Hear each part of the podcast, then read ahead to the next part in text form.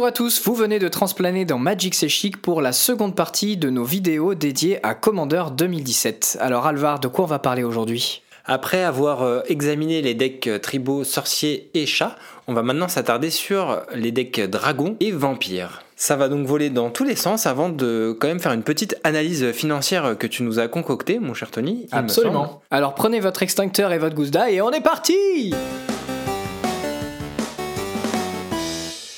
On va commencer en beauté avec le deck Tribal Dragon, 5 couleurs. Alors là, la stratégie est plutôt simple et droite au but. hein. On va d'abord poser des artefacts qu'on appelle des cailloux, donc ils vont produire du mana en plus de nos terrains.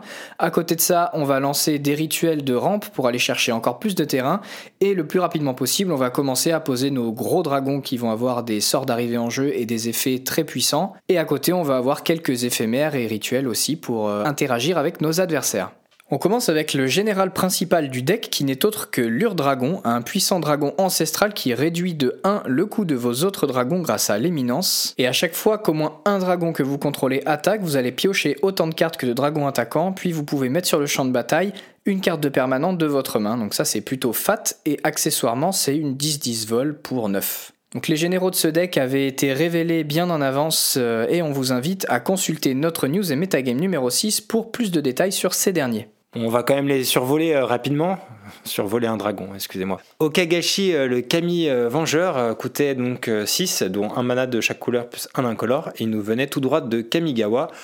Et il fera aussi réfléchir à deux fois votre adversaire avant de vous attaquer. On avait Ramos, un artefact dragon légendaire qui pourra grossir très vite vu la quantité de sorts multicolores qu'on joue dans ce deck. On pourra rapidement lui retirer 5 marqueurs pour générer 2 mana de chaque couleur et lancer son général par exemple. Il y avait aussi Taigam, le maître d'Ojutai, souvenez-vous, un très bon général Azorius, mais autour duquel il faut builder pour profiter un maximum de sa capacité, donnant le rebond à tous les sorts de rituels ou d'éphémères que vous lancez, à condition que Taigam ait attaqué ce tour-ci. En plus, vos sorts de rituels éphémères et dragons ne peuvent être contrecarrés. Indice de build, jouez des tours supplémentaires avec.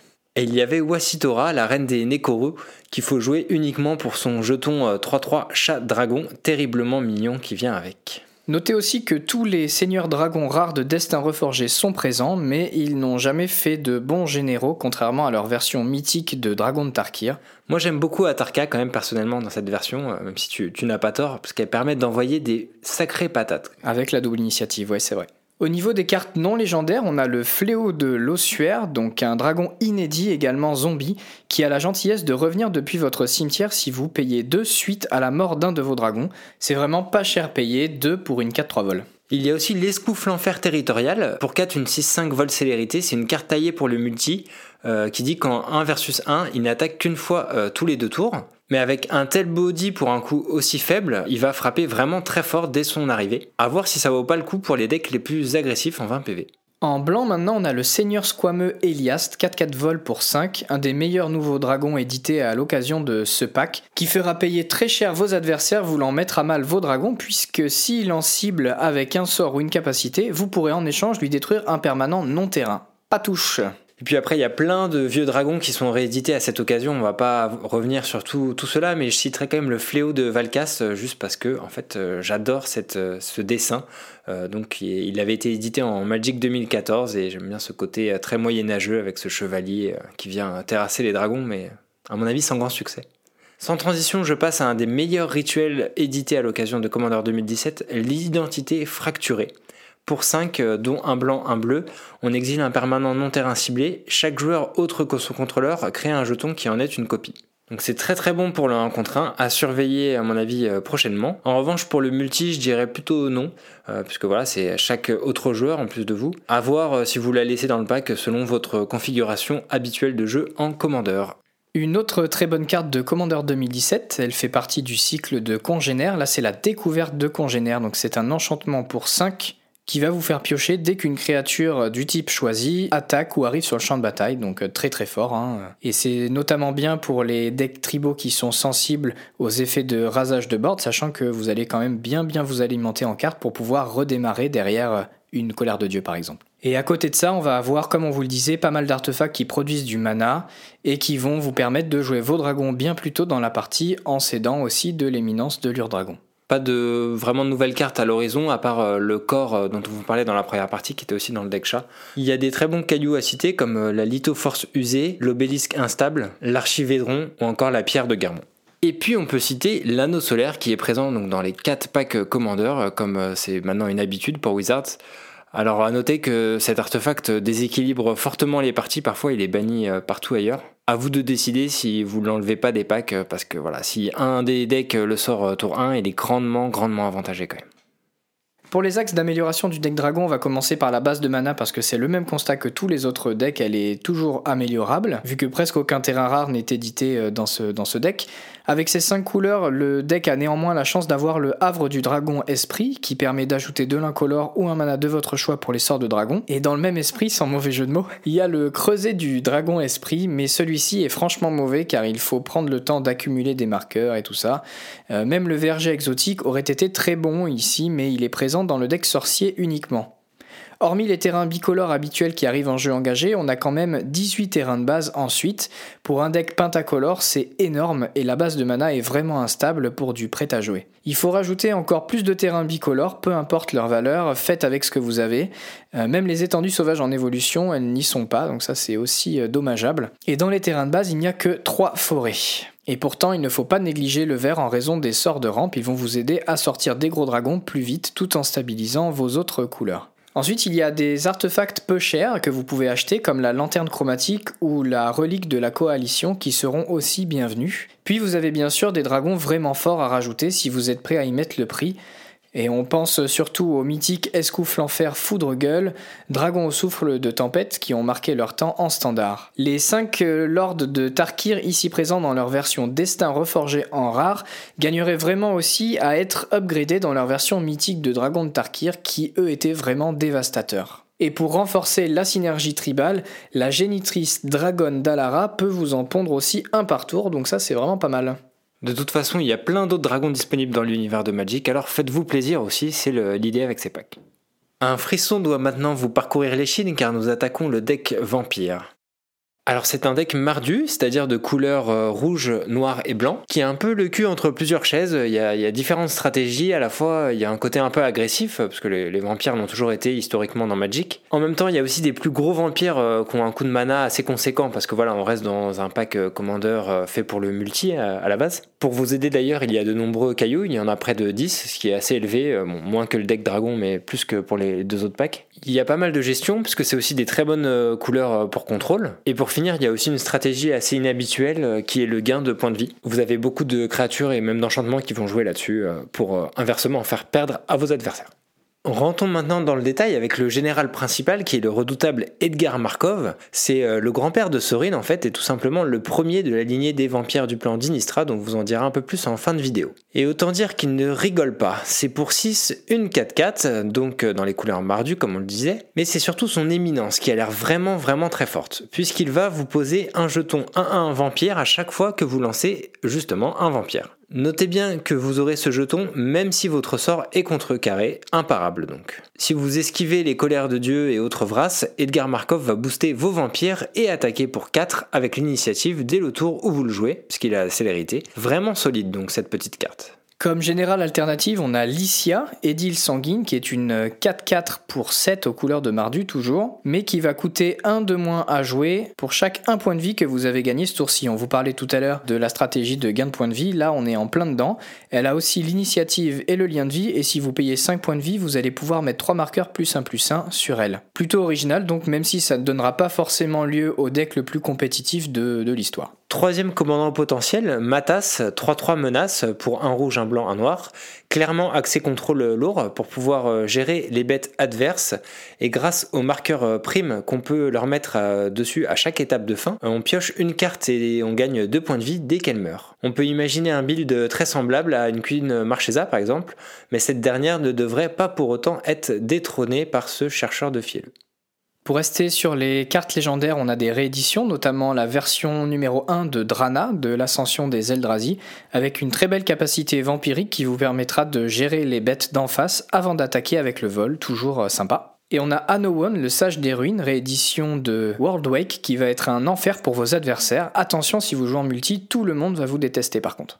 On a des nouveaux vampires euh, édités pour l'occasion. On a la dévoreuse d'esprit de Keru euh, pour 3 une 1-3 menace qui fait qu'à chaque fois qu'elle inflige des blessures de combat à un joueur, il exile une carte de sa main face cachée. On peut la regarder et la jouer euh, ensuite. Elle a quand même un très faible body pour ce coup de mana et en plus c'est l'adversaire qui choisit quoi exiler. Dommage que ce soit pas au hasard par exemple, je ne sais pas s'il faut laisser cette carte à moyen ou long terme dans le pack si vous souhaitez l'améliorer. Après on a l'intendante sans vasseur, une 4-4 vol pour 4 qui donne plus de plus de et la célérité à vos créatures commandeurs. Donc c'est un vampire, mais ça peut être utile dans n'importe quel deck avec du rouge, notamment euh, proche par exemple, pour faire une bonne salve dès qu'on caste son général. Mais en l'occurrence, si vous gardez Edgar en général, bah, il a déjà la célérité. c'est un, peu dommage, effectivement. Il y a aussi la garde d'honneur pourpre euh, pour 5, euh, une 4-5 piétinement. Au début de l'étape de fin de chaque joueur, elle inflige 4 blessures à ce joueur, à moins qu'il ne contrôle un commandant. Alors il y a un très bon flavor sur cette carte, mais c'est peut-être un peu cher et ça commencera même par s'appliquer à vous.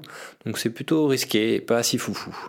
Puis on a le patron d'Even qui est une 4-4 vol pour 6 euh, en noir et quand il arrive sur le champ de bataille, vous détruisez une créature ciblée qu'un adversaire contrôle. À chaque fois qu'une créature qu'un adversaire contrôle meurt, vous exilez cette créature et vous mettez un marqueur plus 1 plus 1 sur chaque vampire que vous contrôlez. Donc voilà de quoi gérer une créature adverse tout en renforçant les vampires pondus par Markov au passage, c'est plutôt pas mal. On continue avec les nouvelles cartes euh, mais non créatures, cette fois avec l'ombre changeante, une carte plutôt difficile à évaluer au premier abord car l'effet est très très puissant, mais au final c'est une aura et si la récompense peut être grande, surtout dans le deck euh, dragon, d'ailleurs il y a un dragon dessus mais elle est dans le deck vampire, hein, on comprend pas trop pourquoi, ça fera souvent du 2 pour 1 à votre adversaire si vous faites gérer la bête enchantée, j'éviterai à votre place. On continue avec un autre enchantement du cycle de congénère, c'est le blanc cette fois, faveur de congénère. Alors on vous le disait avant, les decks tribaux reposant sur euh, leurs créatures sont très sensibles aux Vras, et donc voilà un bon moyen de les protéger. On va payer 2 pour mettre un marqueur divinité qui va rendre euh, ce permanent en question indestructible, celui de votre choix. Pour les plus ambitieux, les marqueurs divinité remontent à Kamigawa. On avait un cycle de Myojin, des grosses bébêtes qui arrivaient en jeu depuis votre main avec un marqueur divinité conférant également l'indestructible, mais aussi un effet dévastateur si vous lui retiriez son marqueur, comme faire défausser la main adverse ou piocher une carte pour chaque permanent contrôlé. C'était une capacité un peu one-shot, mais que vous pourrez recharger pour seulement 2 mana euh, avec cet enchantement. Allez, on met un peu de Myojin dans son deck vampire finalement ou pas? Pourquoi pas, pourquoi pas. Mais à noter que si l'enchantement quitte euh, le champ de bataille, les créatures qui restent avec un marqueur euh, divinité sur elles n'ont plus l'indestructible, parce que c'est l'enchantement qui confère cette capacité. Donc voilà, notez bien ce petit point de règle. Et d'ailleurs, on a un autre sort de protection très utile, qui est euh, bah, la protection de Teferi, justement. Celui-ci envoie du bois, sûrement une des meilleures cartes de Commander 2017. Pour 3 en éphémère, on ne peut perdre 2 points de vie, on a la protection contre tout, et l'intégralité de vos permanents passe hors phase. Oui, on n'est pas encore sur Dominaria que Teferi vient ressortir cette capacité complexe datant de Mirage. Cela fait en sorte que vos permanents disparaissent momentanément. Si jamais ils devaient être ciblés, détruits ou même exilés, eh bien ils seront protégés car momentanément inexistants. Comme précisé sur la carte, ils repasseront en phase avant le dégagement de votre prochaine étape de dégagement. Et là je vais faire une nouvelle précision au niveau des règles. Passer en phase ne les fait pas de nouveau arriver sur le champ de bataille. Notez bien ça. Ils reviennent comme s'ils avaient toujours été là. Cela veut dire qu'on on conserve tout historique de la carte, comme un changement de type, de contrôleur ou encore ses auras ou ses marqueurs. Vous avez pris le contrôle d'une créature en la faisant devenir vampire, par exemple, avec euh, Olivia Voldaren. Eh bien, rien ne va changer suite à la protection de Teferi. Avec les tokens, pareil, cela n'inclut pas de changement de zone, donc vous les gardez aussi. Ce n'était pas le cas précédemment, mais la règle a été changée à cette occasion en fait. Tu parlais d'Olivia Voldaren, bah c'est pas mal parce qu'elle a un nouveau rituel qui s'appelle 109 pour 4. On va, en plus de payer son coût, engager un vampire dégagé qu'on contrôle pour acquérir le contrôle d'une créature ciblée. On va changer le texte de cette créature en remplaçant toutes les occurrences d'un type de créature par vampire. Donc là, au niveau du flavor, on est à 100%, on utilise un de nos vampires pour vampiriser quelqu'un d'autre. Et on en garde le contrôle indéfiniment, ça qui est génial avec cette carte. Contrairement aux enchantements du type euh, contrôle mental par exemple. Un autre rituel qui peut nous rappeler le Red Wedding, c'est le bouleversement des convenances qui, pour 4, va inciter toutes les créatures que vous ne contrôlez pas. Alors pour info, inciter, euh, c'est la capacité God qui était apparue avec Conspiracy 2, mais qui était disponible qu'en anglais. Donc là, pour l'occasion, ils l'ont traduite en français, et ça veut dire que les créatures doivent attaquer un autre joueur que vous, si possible. C'est donc plutôt pour le multijoueur, et encore, c'est pas foufou non plus pour 4 mana, mais ça mettra sûrement le bordel, donc ça peut être marrant au moins. On va évoquer aussi euh, la carte du cycle congénère euh, rouge, charge des congénères. C'est un gros rituel Winmore, euh, encore une fois, qui vous permettra sûrement d'achever un adversaire si vous êtes en bonne posture, parce que vous pouvez faire un jeton qui est une copie de chacune de vos créatures d'un seul type en fait. Mais encore une fois, ça ne fait rien si vous n'avez pas de créature. Je voudrais aussi évoquer une carte qui est une réédition du premier bloc Zendikar, l'hommage de sang, mais qui est cette fois présent avec une splendide image mettant en scène Edgar Markov lors d'un rituel de sang avec son petit-fils Sorin, prêt à devenir vampire, on dirait potentiellement, sous les yeux d'ailleurs de Olivia Voldaren. Alors maintenant, voyons voir comment améliorer ce deck. Euh, si vous voulez le tourner vers le compétitif, sachez que c'est fortement possible. Je pense notamment au 1 contre 1 et en 20 PV avec euh, Edgar Markov. Si vous le gardez en général, il peut être très très fort dans une optique aggro, vraiment fort même si vous privilégiez les petits euh, vampires tout aussi agressifs, issus notamment du bloc Zendikar 1 ou euh, Innistrad, surtout le, deuxième. Donc euh, Ténèbres sur Innistrad. Voilà, il y avait plein de très bons vampires dans, ce bloc. Et euh, ici, ils ont plutôt privilégié les gros vampires, hein, coûtant cher pour le multi, comme je le disais en introduction. Mais si vous baissez votre curve, vous swarmez littéralement l'adversaire avec les tokens créés par Markov dès que possible. Et ça tombe bien car on va vous proposer donc quelques deck tech détaillés pour améliorer ces packs et Markov sera notre première vidéo sur ce sujet. On est en train de travailler la liste, on est en train de voir quels sont les meilleurs euh, vampires et euh, effectivement on, on travaille sur une courbe qui est vraiment très très basse. Si en revanche vous êtes plutôt attiré par l'optique gain de points de vie en EDH avec Lycia, je vous conseillerais tout simplement de pas acheter euh, ce deck, mais de vous tourner vers Karlov, qui est donc un précédent général édité en commandeur et qui a fait des résultats certes occasionnel, mais plutôt bon. Il a notamment fait top 8 euh, au dernier DTC, si je me souviens bien, 20 points de vie. Et voilà, qui est bien meilleur euh, dans cette euh, façon de gagner des points de vie en EDH avec juste du blanc et du noir.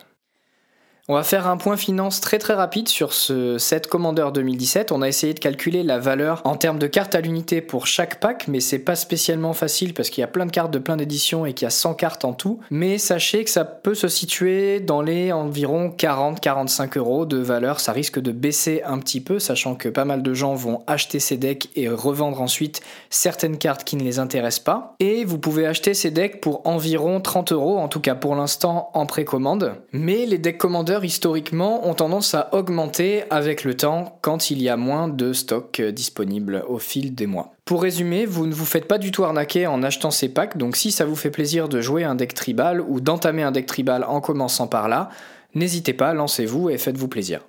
Comme on a l'habitude de le faire, euh, je vais maintenant demander à Tony quelle est son illustration préférée pour ces nouvelles cartes Commander 2017. Eh bien écoute Alvar, euh, j'ai eu un petit coup de cœur pour la carte Rescapé dont on vous parlait tout à l'heure, parce que son illustration nous fait beaucoup penser à une édition euh, du type Unstable qu'on aura dans les prochains mois d'ailleurs, donc euh, quelque chose de très fun, très cartoony, où on peut voir une humaine, une chèvre, un gobelin et un ogre ou un troll ou un géant, quelque chose comme ça, qui se retrouvent tous les, tous les quatre sur une petite colline alors que tout autour d'eux a été détruit, et on a comme flavor text c'est terminé, point d'interrogation. Donc euh, voilà, c'est une carte qui risque de bien semer le bordel, comme on le disait en multijoueur, et l'art révèle très très bien ses caractéristiques. Puis-je te retourner la question? Allez, tu peux, tu peux. Moi, j'ai choisi tout simplement Edgar Markov. Je suis tombé amoureux euh, de ce dessin de Yolkan Baga. J'adore toute cette mise en scène très cérémonielle d'Edgar qui est équipé par rien de moins que six vampires pour sûrement euh, partir au combat ensuite. Et son visage étrange et blafard est tellement inquiétant. Euh, du coup, je vais en profiter pour dire deux mots sur Edgar Markov par ailleurs. C'est le grand-père de Sorin, donc autrefois alchimiste humain recherchant un moyen d'atteindre l'immortalité. Et en fait, il parvient à exsanguiner un ange, créant ainsi un moyen de, de se transformer en vampire immortel, devant se nourrir à jamais de sang. Donc tout ça, c'est sur Innistrad, hein, bien entendu. Il transmet cette nouvelle vie à son petit-fils, euh, ce qui déclenche alors son étincelle de Planeswalker par ailleurs. C'est la première fois que Edgar apparaît dans le jeu. On n'en sait pas plus sur sa relation avec Sorin ensuite, euh, c'est un peu cryptique, surtout que c'est ce dernier qui a créé Avacyn, euh, contrariant énormément les vampires. On a pas du tout de nouvelles de lui depuis. On se demande d'ailleurs s'il a péri ou non lors de l'attaque du manoir Markov par Naeri dans Ténèbres sur une estrade. Et pour terminer, on va parler des cartes qui ont le plus retenu notre attention, mais surtout la tienne, Alvar. Alors, qu'est-ce que tu peux nous dire sur tes petits coups de cœur? Ah, Je vais vraiment m'attarder sur les généraux. En fait, pour le 30 PV, en tout cas, euh, je dirais Kess, qui est très très puissante, peut-être même bannie un jour prochain, éventuellement. C'est franchement c'est possible.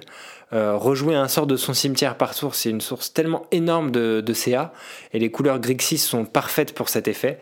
Mais même en 20 PV ou en multi, elle sera busted, hein, j'en suis persuadé. Après, sous l'angle du 20 PV, justement, Edgar Markov et Arabo sont au coude à coude chez moi, ils peuvent vraiment être dévastateurs. On travaille donc en ce moment même avec euh, certains joueurs sur une liste pour chacun de ces deux généraux, que l'on va vous présenter sous forme de deck tech très prochainement, et qui ne vont pas coûter si cher que ça par ailleurs. On vous donne donc rendez-vous pour cette vidéo de DeckTech dès qu'on aura finalisé la liste. Là, on aura un invité spécial qui est en train de fignoler la liste qu'on a montée avec lui justement.